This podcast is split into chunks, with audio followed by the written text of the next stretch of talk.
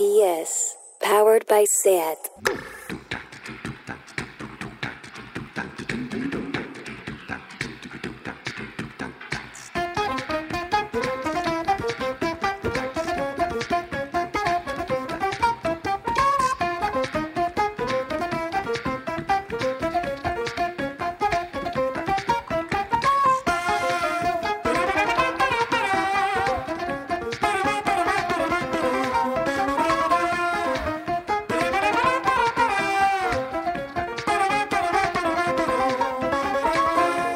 Bienvenidas a Tardeo. Que nunca se nos olvide la mala leche, incomodidad y sinceridad de alguien como Rosa María Sardá. Hay que aprender un poco.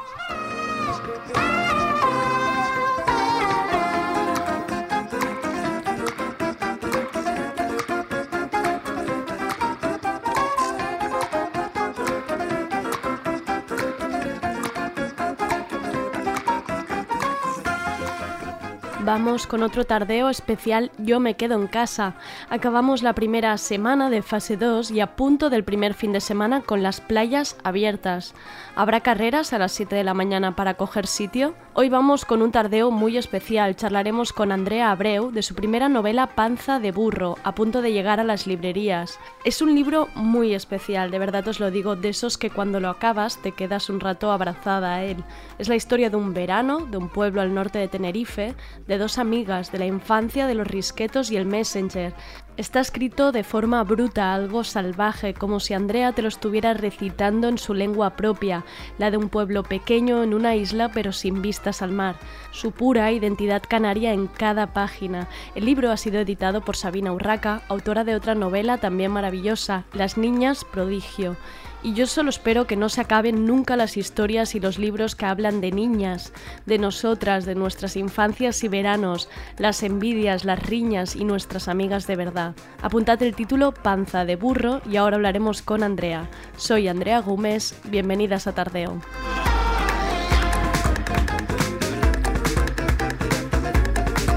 Tardeo.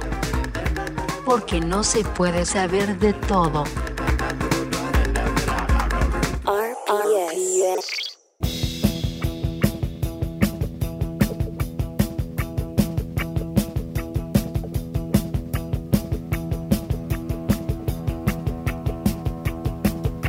Tranquimacín. ¿Qué es el tranquimacín sino una sección que estaba prevista para calmar los ánimos de todas nosotras que hemos andado un poco a ciegas en este confinamiento? Entre el miedo y la soledad y las cuatro paredes de casa que no estaban preparadas para esto, de incertidumbre laboral, de proyectos futuros truncados, de historias a nuestro alrededor que hacen que agaches la cabeza y pienses siempre que habrá alguien peor que tú, no te quejes. El tranquimacín es la sección del tirar del carro, de decir que no todo irá bien, eso ya lo sabemos todas, pero que quizás juntas y con apoyo mutuo irá un pelín más suave, porque esta sección ha hablado de proyectos nacidos en confinamiento, de redes de apoyo mutuo, de llamadas de ayuda de algunos colectivos, de visibilizar el trabajo de muchas, de los esenciales y no tan esenciales, y hay días que no tengo palabras para el tranquimacín, porque yo en realidad estoy tan o más perdida que vosotras, y se me olvida el contagio, pero luego me acuerdo del miedo y de nuestros mayores y de las muertes con nombres y apellidos, y entonces me quedo en casa, pero quiero celebrar también la fase 2, pero siempre todo de un modo contenido.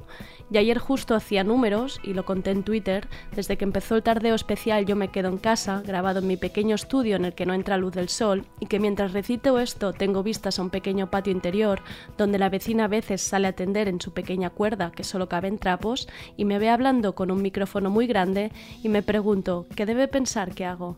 Pues desde que empezó todo esto, he hablado con más de 140 personas, más de 140 personas que han abierto su webcam y han aceptado mi videollamada para conversar y dialogar. Y los oyentes de siempre sabréis que estos días la pregunta ha sido una, ¿cómo estás? ¿Cómo lo llevas? ¿Qué tal tu estabilidad emocional?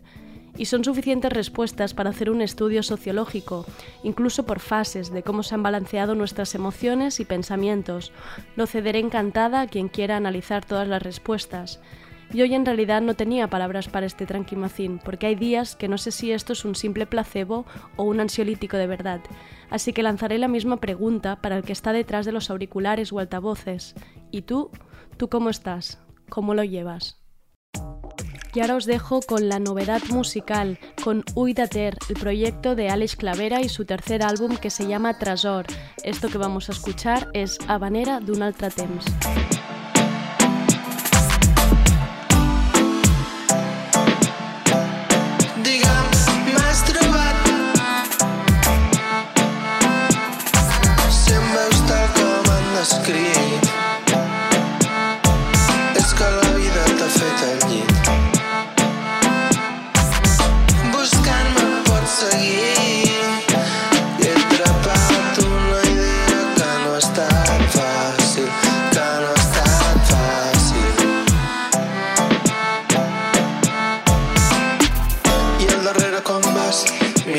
procés de al final del mar es trobaran. S'agafaran, s'abraçaran i quan la llum ja haurà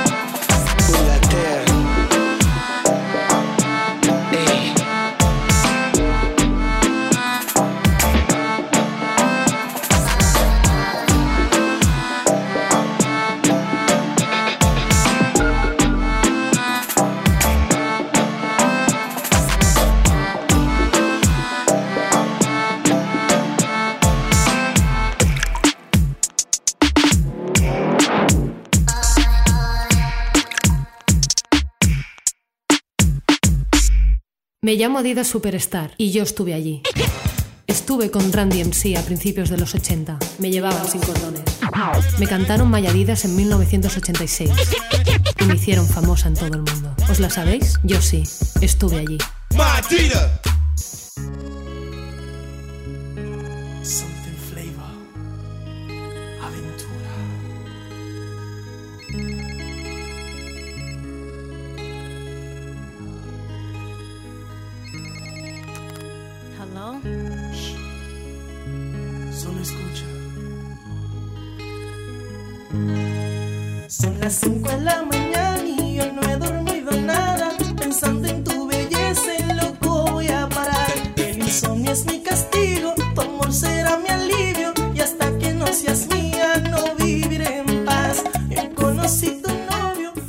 Con esta canción de aventura nos metemos de lleno en el mundo creado por Andrea Abreu, en un pueblo al norte de Tenerife, un verano y dos amigas, cuando las amigas son de verdad, y lo cuenta desde los ojos de la infancia, una infancia comiendo risquetos y chateando en el Messenger. No quiero avanzar mucho más porque Panza de Burro tiene un universo propio y casi una escritura propia. Te sorprende porque no has leído nada parecido antes. Es pura oralidad e identidad canaria. Es sincera, es bruta, es sucia y a la vez tierna, y lees palabras que quedan grabadas para siempre, como un fisquito más, fucking bitch, mis niñas, abobitos, papas chineguas, estregarse o costra hedionda. Panza de burros, la primera novela de Andrea Abreu, nacida en 1995 en Santa Cruz de Tenerife. Ha sido camarera, dependienta, y ha escrito en medios como Tentaciones, Oculta Lit o Vice. Combinando todos estos trabajos, ha sacado también el poemario Mujer sin párpados y dentro de poco podemos comprar su fanzine Primavera que sangra sobre su su relación con el dolor menstrual, que luego le aprovecharemos y le preguntaremos. Esta primera novela de la editorial Barret llega el 17 de junio a las librerías y ha sido editada por la escritora Sabina Urraca, autora de la también maravillosa novela Niñas Prodigio. ¿Y qué os voy a decir? Que ya sabéis que soy sincera y estoy enamorada de este libro y de sus niñas. Y vamos ahora con Andrea a ver qué nos cuenta. Andrea, qué ganas teníamos de esto, ¿eh? Sí, tenía muchas ganas. No sé quién más, no sé quién más, pero estábamos las dos como, ah, que suceda ya. Aparte, parece una tontería, pero el hecho de que te llames Andrea a veces me da la sensación de que estoy hablando conmigo. te, lo, te, lo, digo que hoy cuando incluso escribía el texto del programa era como hablaremos con Andrea y Andrea hablará con y me estaba haciendo como mucha gracia, no me suele ocurrir, pero me hacía mucha gracia. Es muy, muy bonito esto, Andrea. Em, Andrea, ¿cómo estás primero de todo? ¿Cómo, claro, preguntarte por el confinamiento casi no tiene sentido porque hay otros sentimientos atravesados ahora mismo, ¿no? La verdad que ahora mismo estoy, em, sin mentirte, súper nerviosa, me siento súper nerviosa. Eh, estoy en un momento mm, de mucha excitación y de mucha exposición. Me siento, se lo digo a mis amigas, como muy proyectada hacia afuera, ¿no? Supongo que a todas las que, este, las que hayan hecho promociones de sus libros y las que lo, estén haciendo ahora mismo se sentirán igual que yo, ¿no? Mm, como con todas las terminaciones nerviosas al aire, al aire súper super expuesta, me siento así, pero al mismo tiempo me siento contenta porque siento que la, gente me está cuidando y que me está dando reacciones tan bonitas que me dan ganas de seguir exponiéndome continuamente. Claro, te lo iba a decir porque sí que lo has usado perfecto, porque está esta palabra exposición, ¿no? Este miedo de sacar tu primer libro y no, tener ni idea cómo será acogido, pero es que hoy miraba en Goodreads y es que tienes unos, unos comentarios de gente que dan ganas de abrazarlos, porque son muy bonitos lo que la gente te está escribiendo, ¿no? ¿Estás como más relajada ahora? ¿Pasaste este nervio de pensar, por favor, qué va a pensar la gente cuando lea esto? Y ahora que ya estás viendo opiniones, ¿estás un poco mejor? Buah, pues no sé qué decirte, porque en realidad eh, siempre he sentido, cuando he pasado de una fase a otra la escritura de la novela, la publicación, cada fase de, digamos, de la publicación del libro, me parecía que la siguiente iba a ser más fácil, pero siempre ha sido todo lo contrario. Siempre he sentido que, que, era más difícil la siguiente fase cuando la he vivido. Me acuerdo cuando estaba terminando de escribir el libro, pensaba, jo, tengo unas ganas de, que, de poder corregirlo ya, porque seguro que es la parte fácil. Y no. Corregir era lo peor. y ahora promocionar pensaba que iba a ser súper divertido y lo está haciendo, pero mi intestino lo está pasando fatal. Claro, claro. Te crees que debe ser el momento dulce, pero luego, claro, también están los nervios, ¿no? Es que da mucho miedo las repercusiones de, la gente y sobre todo digamos al principio cuando empieza a llegarle a personas que conoces más o menos, pues ahí lo tienes como un poco controlado, pero cuando de repente una persona que no conoces de nada pone, mm, me encanta este libro y te llega como un estallido al corazón, no sabes cómo, cómo comportarte. Es muy raro, la verdad, pero estoy muy feliz, me siento exciting. Em, es que además de, de, ser la experiencia del primer libro, que pues entiendo que para eso no te prepara nadie, también hay que decir que en tu caso está siendo excepcional porque este libro tenía que salir a las librerías el 15 de abril y mm. ahora habrá una presentación del libro por vídeo, bueno, por Zoom, a través de Zoom, o sea, está siendo todo como un poco más raro, ¿no? De lo normal. Sí, la verdad que yo soy como muy dramática, algo que es normal en nuestra generación. Y me acuerdo que cuando me enteré de todo lo de, lo de la cuarentena fue un poco egoísta mi pensamiento y fue como, joder, ya se me jodió todo lo del libro. Claro. Llevaba meses esperándolo y no estaba pensando en lo problemático que era tener una pandemia, sino en lo mal que me iba a ir el libro. Claro. Resulta que no, que todo lo contrario, que en realidad me está yendo muy bien y que me he dado cuenta de que hemos cambiado nuestra forma de comunicarnos y de, y de, y de intercambiar cultura e ideas y, y, pienso que nos hemos habituado a hacer las cosas a través de Zoom. En tan poco tiempo nos hemos habituado. Dicen que hace dos, eh, hacen falta dos meses para cambiar un hábito y creo que nos hemos habituado a eso en este tiempo. Eh, y nada, en realidad creo que va a salir todo súper bien a pesar de que haya pasado lo de la cuarentena. Han explicado muy, muy, muy, muy poquito del libro, pero si me tuvieras, Andrea, tú que explicar o resumir Panza de burro en tus propias palabras, ¿de qué trata el libro? Yo, me parece súper difícil. Sí, lo sé. es como que cada vez que me preguntan eso, eh, hago un resumen completamente diferente del anterior. Claro. Pero bueno, voy a intentar hacer una aproximación de, de, lo que creo que para mí significa el libro. Digamos que principalmente es una historia de amistad, una historia de amistad entre dos niñas que transcurre a principios de, de los 2000, en 2005 en concreto, en un verano Eh, digamos que esas dos niñas tienen una relación muy particular que está marcada por la posesividad y sobre todo por la idealización, e idealización de la protagonista con respecto a su mejor amiga que se llama Isora. La protagonista continuamente está construyendo su personalidad en base a, la, a las vivencias que vive con la, con la otra niña, ¿no? La otra niña está mucho más avanzada que, que la protagonista en todo sabe de sexo, sabe de Messenger, sabe de cualquier cosa, pero la protagonista siempre se siente que está como ocultando su verdadera personalidad, que es la de una paradita que en realidad no se entera de, la mitad de lo que la otra está haciendo. Eh, hay otros elementos muy importantes que ya has mencionado, como el, de la, el, del habla canaria, por ejemplo. He intentado llevarlo a cabo eh, con los medios que tenía, que han sido, han sido lo que he tenido a lo largo de toda mi vida. Em, y luego, aparte de eso, también es importante el elemento de la panza de burro, ¿no? El de las nubes, mm, esa sensación de, de, ese momento opresivo de la preadolescencia, digamos. Y otras cosas que me dejo en el tintero, pero se me irán ocurriendo poco a poco. Seguro, luego volveremos a ella. Pero quería primero preguntarte, em, has escrito en antologías, autora de un poemario, ahora primera novela. Andrea, ¿por qué escribes? ¿Qué es para ti escribir?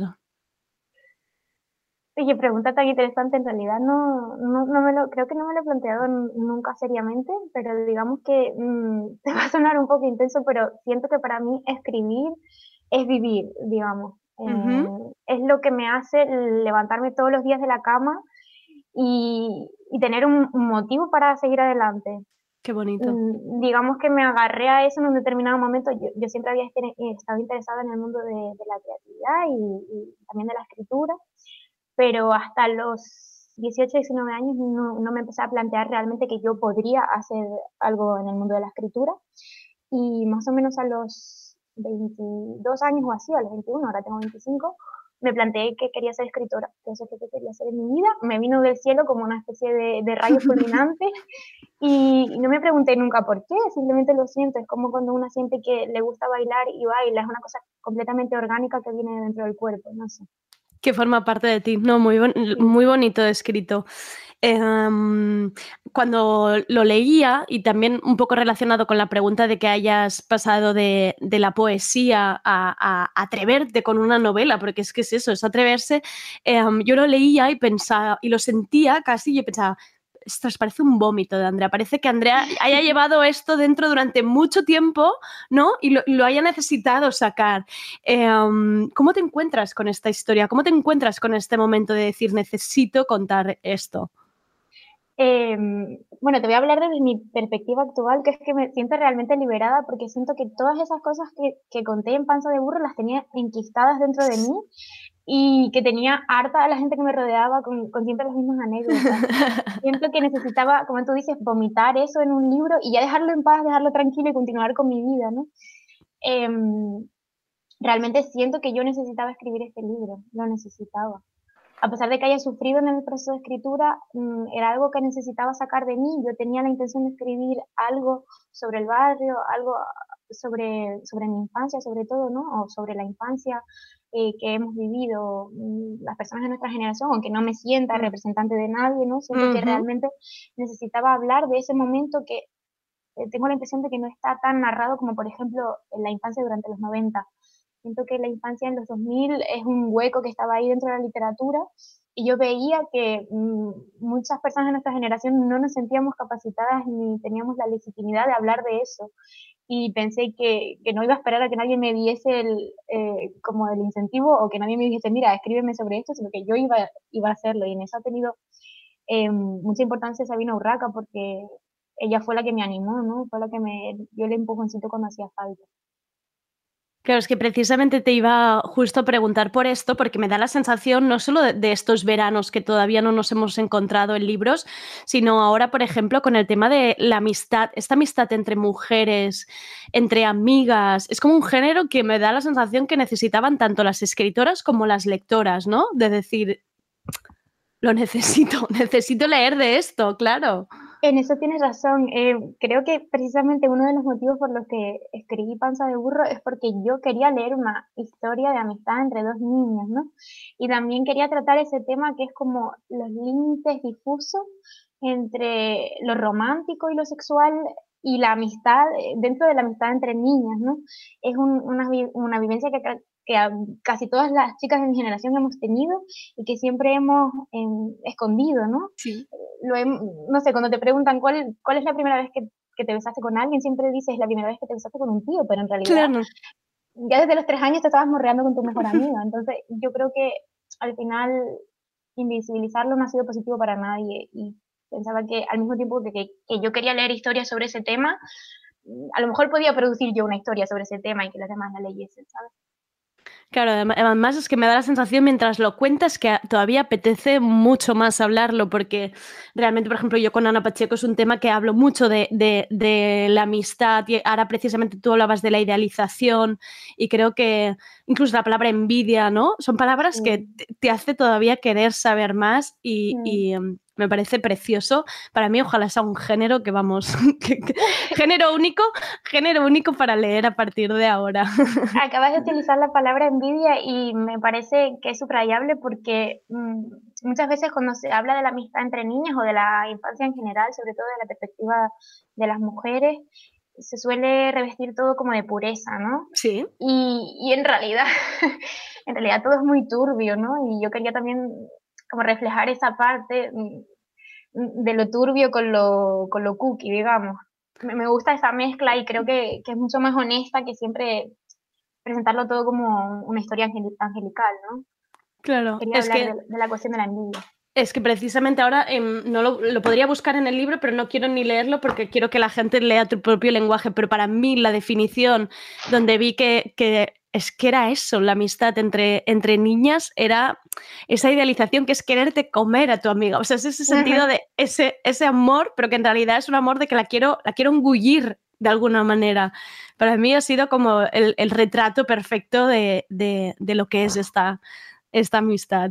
Sí, que luego, luego mm, comértela también tiene un poco que ver como querer ser como ella, ¿no? Porque a veces cuando somos pequeñas no tenemos otra forma que ser, o, otra forma de ser que la de ser como otra, ¿no? Mm. Eh, como copiar literalmente la forma de ser de otra niña. Yo me acuerdo que cuando era pequeña tenía una amiga que me encantaba, que se hacía unos peinados preciosos y unos, unos moños que se los hacía su madre y eran como súper cuidados, que parecían no sé, jeroglíficos, y, y, yo me acuerdo que pensaba, yo quiero ser esa niña, yo no quiero ser yo, ser yo es una mierda, yo quiero ser esa niña. Entonces me he dado cuenta de que eso es muy importante en nuestra infancia, la manera en que construimos nuestra personalidad a través de la otra. Claro.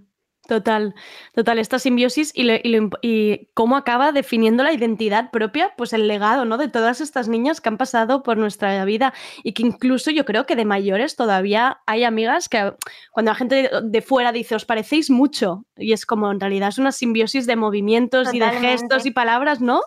Mm. Ay, mira qué bonito conversación nos ha quedado de la amistad. no estaban las preguntas, pero yo ya, es que ya ves que me encanta este tema. Mm, hablemos de la escritura, porque mm, no solo está escrito, como decías, ¿no? en lengua canaria, sino que además es que para mí es como una oralidad eh, maravillosa y que no es fácil trasladarla al escrito. Y es casi mágico. O sea, es que, quiero que la gente como lo, entienda, pero es como si tener a Andrea un poco hablándote en la oreja, un, poquito así. Em, ¿Cómo fue la decisión de, de, este lenguaje? ¿Lo tuviste claro desde el principio? ¿Hubo ahí un, un tirar atrás adelante? Me encanta que me preguntes esto porque creo que ha sido como el mayor dilema, uno de los mayores dilemas a la hora de escribir el libro. Eh, cuando empecé a escribirlo, eh, fue mucho antes de que Sabina me lo propusiera y yo lo había escrito con un lenguaje que se quedaba a medias, digamos. vale. Mm, yo quería escribirlo en canario, o me había dado cuenta de que en realidad me sentía muy cómoda con otras cosas que había hecho, metiendo algunos elementos del léxico canario, algunas estructuras de las frases y tal. Me sentía muy cómoda y como que quería ir por ese camino, pero no tenía muy claro cómo hacerlo, porque yo sentía que a pesar de que estaba metiendo palabras en canario o que alteraba el, sentido lógico de las frases, como se dice en el contexto oficial, ¿no? Eh, porque lógico también es la forma en la que nosotros hablamos en Canarias. Em, y me di cuenta de que, de que en realidad me estaba quedando a medio camino, de que no me sentía honesta con lo que estaba haciendo. Entonces, de repente un día como que tuve un flash así de repente y me di cuenta de que para mm, narrar realmente la forma, por ejemplo, de hablar de las doñas de los barrios de Canarias, tenía que hacerlo como realmente lo hacía mi abuela y que para eso tenía que eliminar esa jerarquización que hay entre la narradora y los personajes y los diálogos, porque muchas veces ocurre que la narradora está como muy por encima de todos los personajes. Y al final, eh, como que muchas veces los libros que, que, están en ese camino utilizan una narradora o un narrador que es peninsular y luego ya los personajes los diálogos son canarios. Y yo dije, yo tengo que romper esa, esa dicotomía entre narrador y personaje. En realidad eso es una idea muy antigua ya, ¿no? Pero como para, mí era como el no va más. Y se me ocurrió de repente, pues típica idea de ducha, ¿no? Entonces, entonces empecé como a hacerlo y fue como tú dices, se convirtió en un vómito. No pude parar porque me di cuenta de que eh, era la forma de escribir en la que más cómoda me había sentido en mi vida. Y era la, forma la, la única forma en la que yo no he huido realmente de mi forma de hablar. Y, y, me pareció tan espectacular que es que no pude parar de escribir el libro. Lo escribí bastante rápido. Qué, qué bueno ese momento de, des, de, descubrir esto, que es, tu, que es tu lenguaje y que es tu manera, ¿no? De, de, mm. de expresarte, qué bonito. Um, para entender la oralidad hay, que, hay un capítulo sin una sola coma o punto. A mí esto me tiene maravillada. me encanta. Yo creo que, creo que eso también tiene que ver con lo de la oralidad, ¿no? Yo quería como, a ver, yo era consciente desde el principio de que el lenguaje escrito y el lenguaje hablado son diferentes, son muy diferentes, y que mm, hay que asumir cuando uno escribe de esta manera que nunca vas a conseguir trasladarlo de forma perfecta, porque eso no, no puede ser, porque son lenguajes distintos. Pero quería aproximarme tanto que también en la estructura de las frases en el uso de las, de las comas y los puntos quería parecerme a ese ritmo que se utiliza en mi barrio, ¿no? En mi barrio se llama Los Piquetes. eh, yo, yo, quería que se pareciese a la forma en, que, en la que mi abuela me dice las cosas, como cantando. Entonces mmm, dije, pues también con la estructura de las frases tengo que, que, ser más experimental, si se puede llamar así, ¿no? Y, y por eso nacieron esos capítulos mmm, que se pueden considerar a lo mejor eh, prosa poética, digamos, ¿no? Uh -huh.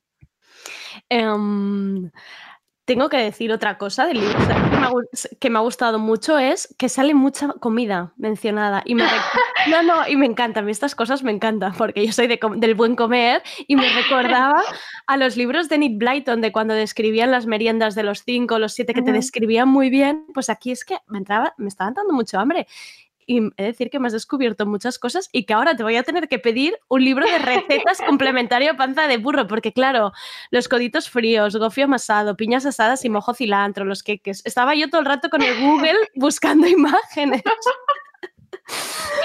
me dio mucha hambre, qué maravilla esto yo creo que mmm, tiene que ver con la infancia, ¿no? Creo que cuando mm. somos pequeñas, bueno, y ahora también, yo estoy absolutamente obsesionada con el comer, pero cuando era pequeña mmm, era mi vida, ¿no? Si había coditos fritos y, y papas con mojo para comer, era mi día especial. ¿no? y es gracioso porque mi abuela hace esa comida prácticamente todos los días, entonces todos los días eh, la comida era un evento maravilloso. Y, y, me parecía importante reflejar eso porque muchas veces las cosas más cotidianas como el ir a hacer pipi o, o ir a cagar o, o, comer no aparecen en los libros y, y, si hablaba de la amistad tenía que hablar de la y del barrio no tenía que hablar de lo cotidiano y lo cotidiano es la comida es claro. sentarse con abuela y esperarle las papas abuela claro no la verdad es que el imaginario que creas de comida es como wow Qué bien, qué hambre. Um, justo ahora estaba pensando, um, ¿cómo lo han recibido? Lo, o no sé si lo han leído todavía. ¿Cómo lo han recibido en tu barrio, en tu familia, el libro? ¿Lo, ¿Te daba respeto? ¿Lo, les, ¿Lo dejaste leer antes? ¿Cómo mm. lo has hecho esto? Esto me da mucha pena porque con toda la cuestión de la cuarentena está tardando mucho en llegar todo. Oh, claro.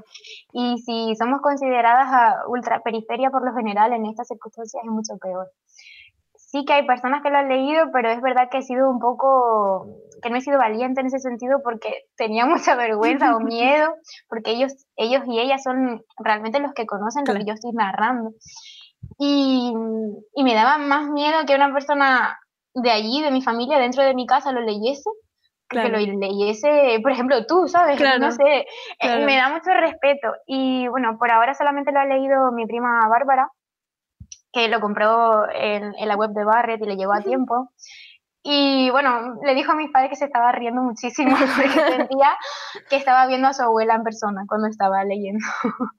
Pero sí, tengo mucho miedo, tengo mucho miedo porque mm, pienso que cuando tú formas parte de una realidad que se ve reflejada, lo entiendes de otra manera completamente claro. diferente, eres mucho más exigente que si lo vives como una especie de exotismo, digamos. Claro, claro. Bueno, pues a, ver cómo aterriza en el barrio. ya veremos. Em, oye, hablemos de la editora del libro, Sabina Urraca, que a mí me da mucho respeto, Sabina, pues que además dice que le da envidia, que sintió envidia por no haber escrito ella este libro. Esto es lo que te digan, Estondra, esto es maravilloso. ¿Cómo ha sido el trabajo conjunto? Pues acabas de utilizar una palabra que me parece idónea para reflejar lo que yo siento por, por Sabina. Yo siento mucho respeto por Sabina. una persona que da mucho respeto. Y porque es una de mis escritoras favoritas, siempre lo ha sido. Y al igual que hablábamos antes de esa amiga a la que te quieres parecer, mm, a la que quieres copiarle los moños súper enrevesados que te hace tu madre en la cabeza, yo a Sabina le quiero copiar los moños, siempre quiero copiarle los moños. Entonces, em, es gracioso porque que ella me ofreciese escribir este libro, me ofreciese publicar este libro y editármelo, es una cosa que todavía me parece increíble y muchas veces, yo con ella tengo mucha confianza, ¿no? Es mi amiga, pero muchas veces hablo con ella y, y, siento como, como miedito, no sé, porque, porque a veces tengo ese momento fan de que no puedes huir claro. Y, claro, es como Sabina Urraca. pero si te voy a decir una cosa, creo que no podría encontrar una editora tan excepcional y tan exigente y tan trabajadora como Sabina, de verdad. Es que mm, creo que no me podía haber quedado el libro como me ha quedado de tan pulido y, y, que lo hayan cuidado tanto como me ha cuidado ella, sinceramente. Y nada, le mando un besito desde aquí. Te lo agradezco mucho. qué bonito. Em, en el prólogo, precisamente, Sabina habla del taller de escritura en el que os conocisteis. Y no, no, sé si te llegaste a hacer eco de una entrevista a la poeta Juana Dolores que se hizo como muy viral y se replicó mucho. Bueno, como mínimo aquí en Cataluña. Se mostraba crítica con las escuelas de, de escritura. Sí, sé, eh, de lo que me hablas. Sí, sí. ¿Por qué decides tú en primer lugar apuntarte al taller? ¿Qué sentías que te faltaba? Porque ya habías escrito también en medios, ya habías hecho poesía. ¿Qué es lo que te impulsó a hacer el taller? Bueno, yo creo que tengo, a ver, en, primero que nada, no, no, lo elegí yo a apuntarme al taller, sino que fue un regalo de mi cumpleaños. Ah, mira, qué bonito. Y, por, eso, y por eso fue que fui porque en realidad yo estaba, mm, en ese momento no tenía casi dinero. Pues un momento, el taller este, o sea, el taller, e, el, regalo este, es como un, regalo del destino, o sea, ha hecho que se junten como todos los astros, ¿no? De conocer a Sabina, que Sabina te lea, te empuje, qué fuerte es esto. Sí, sí, un besito para Luis, que fue el que me regaló. pues gracias, gracias Luis, desde aquí, de parte de todos los que hemos disfrutado con el libro, porque si no... Bueno, yo con lo de los talleres, no sé qué decirte, no tengo una opinión cerrada, pero a mí me han ayudado mucho, sobre todo cuando no tienes eh, un entorno que te respalde, cuando conoces a un profesor, una profesora, unos compañeros que, mm, que te acompañan en el proceso de escritura, que escuchan tus textos, cuando sobre todo vienes de, como yo, ¿no? En mi caso, que venía, porque yo hice otro taller de escritura en Tenerife de poesía cuando empecé a escribir, eh, cuando vienes de un ambiente así en el que tampoco tienes con quién compartirlo, pues te ayuda muchísimo. Entonces, en ese sentido sí me ha ayudado mucho. Y los dos han sido regalos. Uno de mi madre y otro de Luis. Y, vamos, han sido regalos que me han dado la vida. Bueno, te lo iba a decir, maravillosos regalos, jo. Sí, pero bueno, eh, voy a hablar un poco del taller este que hice con Sabina. Yo a Sabina la conocía de antes porque la entrevisté por su libro, por Las Niñas Prodigio, la entrevisté. Y me acuerdo que fue la primera entrevista que, que pasé unos nervios horribles porque había acabado de llegar a Madrid y era la primera oportunidad que tenía de entrevistar a alguien a quien me admiraba muchísimo. Y me cayó súper bien. Me acuerdo que pasamos la tarde en Madrid Río sacándole fotos a su perra Murcia. no sé, fue muy guay. Y, y luego ya pasó el tiempo y, y, bueno, Luis me regaló el taller este y, era porque yo había empezado a escribir esta novela que en principio se llamaba Mejores Amigas, que es un nombre muy poco pensado, que lo revela todo. claro, yo empecé a escribir esta novela de la que me sentía profundamente avergonzada y que no me gustaba nada. Eh, en ese momento en el que estaba como a medio gas con lo de la cuestión del habla. Y la llevé ahí a esas clases, pero yo estaba súper desmotivada, no me interesaba nada lo que estaba haciendo. Pero bueno, me interesaba ir porque estaba Sabina, nos contaba cosas muy interesantes, leía fragmentos de libros que me estaban ayudando. Claro. Mis compañeras me parecían unas escritoras estupendísimas y siempre creía que a Sabina le encantaba lo que hacían todas menos yo. Entonces, claro, yo mm, me acuerdo que como estaba muy liada con otras cosas que estaba haciendo, estaba haciendo prácticas, estaba currando. Entonces, mm, yo lo que hacía cuando ella nos mandaba tarea era leer fragmentos de ese libro del que no estaba nada convencida, pero porque no me daba tiempo de hacer otra cosa. Ya, en plan, esto es lo que tengo en mi casa. Claro, y yo pensaba que Sabina no notaba que yo no hacía la tarea, pero luego con el tiempo descubrí que sí lo notaba.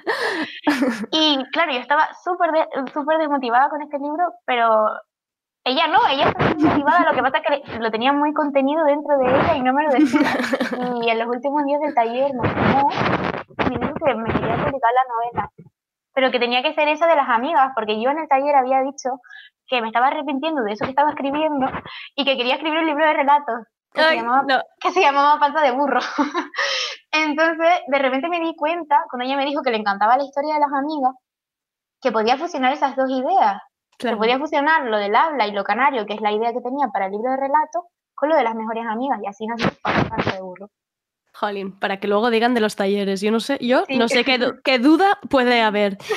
Em, precisamente un poco lo contabas ahora, pero Sabina también hace como mucho hincapié en el prólogo, ¿no? De decir que llegabas al taller agotada y cansada porque lo estabas combinando con tu trabajo. Mm. También habla de cómo sacaste la novela em, combinando tu trabajo de dependienta, que hacía que estuvieras también pues un poco agotada y este momento como de escribir que quizá no sale. Em, ¿Ha sido difícil combinarlo todo? ¿Es difícil escribir desde la precariedad? Sí, es muy, es muy difícil escribir desde la precariedad. Creo que mm, básicamente es lo más difícil. Bueno, yo quiero decir que me siento una privilegiada a pesar de todo, ¿no? Creo que hay personas que mm, solamente se, pueden dedicar a, su curro y se acabó, ¿no? A su curro que les da dinero y que no tienen tiempo para, para sacar, para escribir. Yo, por suerte, he tenido tiempo para escribir y me siento realmente contenta y privilegiada, pero aún así ha sido muy complicado muy complicado. Mm, a veces cuando llegaba a casa después de trabajar pensaba, Dios mío, no sé cómo mi cuerpo soporta este, este tute. y me acordaba mucho de mi madre y de mi padre, ¿no? Porque yo cuando era pequeña los veía como... Realmente sentía que no les afectaba el trabajo, que tenían un cuerpo que, que lo aguantaba todo, pero me daba cuenta de que en realidad el trabajo físico y el mental al mismo tiempo desgastan mucho, ¿no? Y me pasaba muchas veces que estaba tan cansada que yo tenía un horario por la mañana para escribir y me sentaba a escribir y mi cerebro estaba completamente bloqueado de lo cansada que estaba. Entonces sí que es difícil vivir con precariedad. Creo que tenemos que acabar de romantizar continuamente la pobreza y, digamos el entusiasmo creador, como dice Remedio Safra, y empezar a reivindicar, bueno, ya lo hacemos, lo hacen muchas personas, ¿no? Eh, la importancia de que las personas que, que, se dedican a la escritura o al diseño, por ejemplo, puedan vivir de ello para hacerlo realmente de forma libre, porque cuando mm, tienes que preocuparte continuamente porque si estás escribiendo estás perdiendo tiempo de dinero que puedes sacar para comer, no escribes de la misma forma. No, y, lo, que dices, que, y sobre todo también me parece muy importante que esté explicado el contexto desde donde se escribe una novela, porque creo que también es muy importante entender Mm, si esta novela se ha escrito en un retiro en la montaña, em, con una beca preciosa, que, que, está todo bien, ¿eh? pero que también es importante saber mm qué ha costado sacar, sacar esto y me hizo como mucha ilusión precisamente leerlo como Sabina lo destacaba en, en su prólogo varias veces, además. ella, ella, quería resaltar esa parte y en realidad creo que es importante por lo que tú dices, porque aparte dentro de la historia también la cuestión de clase está muy presente.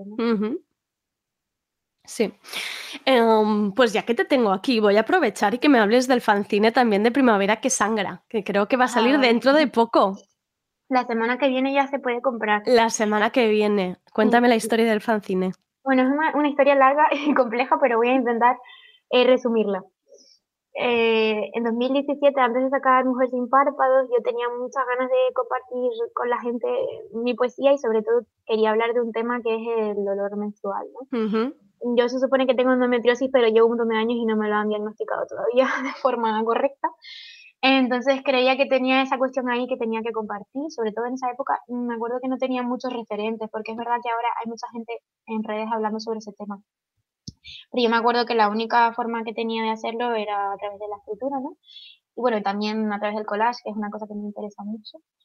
Eh, y escribí ese fanzine, lo hice, lo monté en Word, muy rudimentario, no soy nadie, no soy ninguna diseñadora gráfica.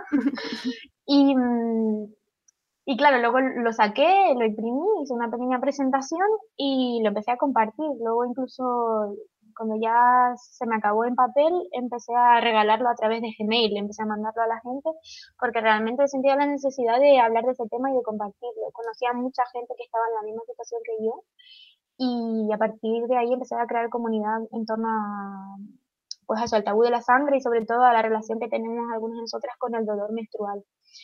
Mucho tiempo después, eh, el año pasado creo que fue, sí, fui a un festival de poesía, de poesía joven en La Palma que está dedicado al poeta canario Félix Francisco Casanova. Y allí conocí a David, el editor de Benipash. Él me escuchó leer los poemas y luego por la noche, cuando fuimos a la cena todas juntas, me dijo que, quería sacarlo y yo me acuerdo que le respondí como muy seria y muy formal, que me, me sorprendía a mí misma de mi capacidad, ¿no? Y le dije, sí, qué bien, muchas gracias. Y dentro de mí estaba pensando, what the fuck, ¿qué, me está pasando? y, y, claro, estoy muy contenta porque encima me están ocurriendo las dos cosas a la vez, ¿no? La semana que viene se puede comprar el panza de burro, pero también se puede comprar el fanzine. Y no sé, ha tenido mucho recorrido, más del que pensaba. Pues qué momento más dulce, Andrea. Espero que lo estés disfrutando y que lo disfrutes, porque yo creo que te queda todavía, todavía mucho de disfrute. Y un poco sobre esto, quería preguntarte ya para ir acabando, que has trabajado de periodista freelance y lo has combinado con otros trabajos que hemos dicho que no tienen nada que ver con la escritura. Em, ¿Ahora qué? ¿Ahora qué, Andrea? ¿Cómo te ves? ¿Cómo ves tu vida? ¿Qué quieres hacer? Em, bueno, te voy a contar ¿no? mis planes próximos. Me voy a mudar en julio, me voy a mudar a Tenerife de nuevo. Oh, ¿Puedo venir? invitada, de hecho tengo una habitación de invitados en mi casita.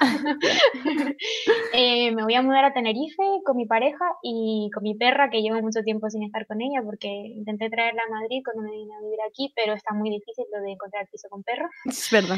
Y entonces me voy a ir a vivir allí una temporada porque si algo me ha dado cuenta de burro es nostalgia de mi tierra. Claro. y necesito una temporadita de cobrar el paro y, de seguir en mis proyectos porque es lo que hablábamos antes, ¿no? Necesito un poquito de respaldo. De parar, ¿no? Para poder escribir otras cosas, ¿no? Ahora, por ejemplo, estoy escribiendo un librillo de relatos, entonces quiero mi calma y mi tranquilidad y mis paseos rutinarios con mi perra, ¿sabes? Entonces, esos son mis planes, seguir escribiendo y estar con mi familia, que los echo mucho de menos, y no sé, y disfrutar de, Canarias. Jo, qué, qué, bonito, ahora me ha dado como mucha envidia el plan, todo, todo envidia. Em, pues yo solo tengo que decirte que escribas mucho, que sigas escribiendo muchísimo, que quiero más novelas, más lo que tengas que sacar, relatos. Y que mm, muchísimas gracias por el libro y por entrar a Tardeo y por ser tan dulce, de verdad. gracias a ti, Andrea, de verdad. y mm, nada, que disfrutes, sobre todo que disfrutes de lo que viene, de lo que viene ahora, ¿vale? Vale, un besito enorme. Un abrazo muy fuerte. Adiós.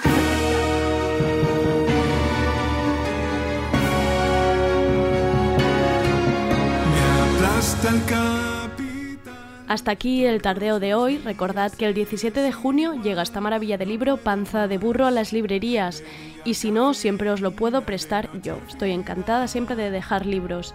Recordad que mañana no hay tardeo, volvemos el lunes. Os dejo esta canción de Monte Rosa, el dúo de Rocío Saiz y Enrique Aparicio, que ha sacado un nuevo álbum bajo el título Música Ligera, con cuatro canciones nuevas. Esto que suena es Cafeína y Orfidal. Volvemos el lunes con más tardeo. Soy Andrea Gómez, gracias por escucharnos. Del banco el WhatsApp me vibra y vibra sin parar. Me aplasta el capital, todos los días es igual, no puedo más. De día cafeína, de noche orfidal, y cuando queda un rato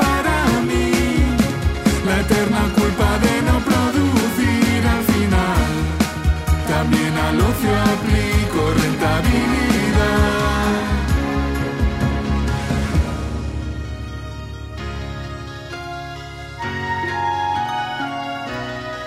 No puedo medrar sin pisar a los demás. Me quiero bajar del ascensor social.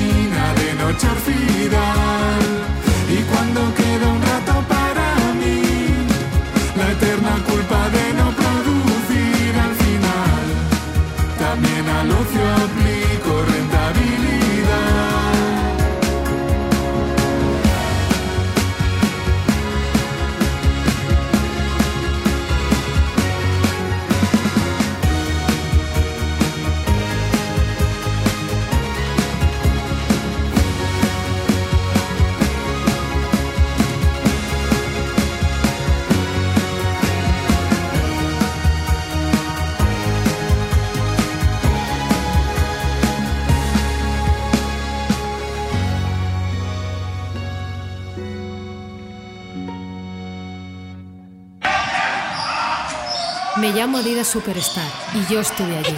Estuve en las canchas de baloncesto en Estados Unidos en los 70. Me convertí en la zapa favorita en la NBA. ¿Os acordáis de los ganchos de Karim Abdul-Jabbar? Yo sí, estuve allí.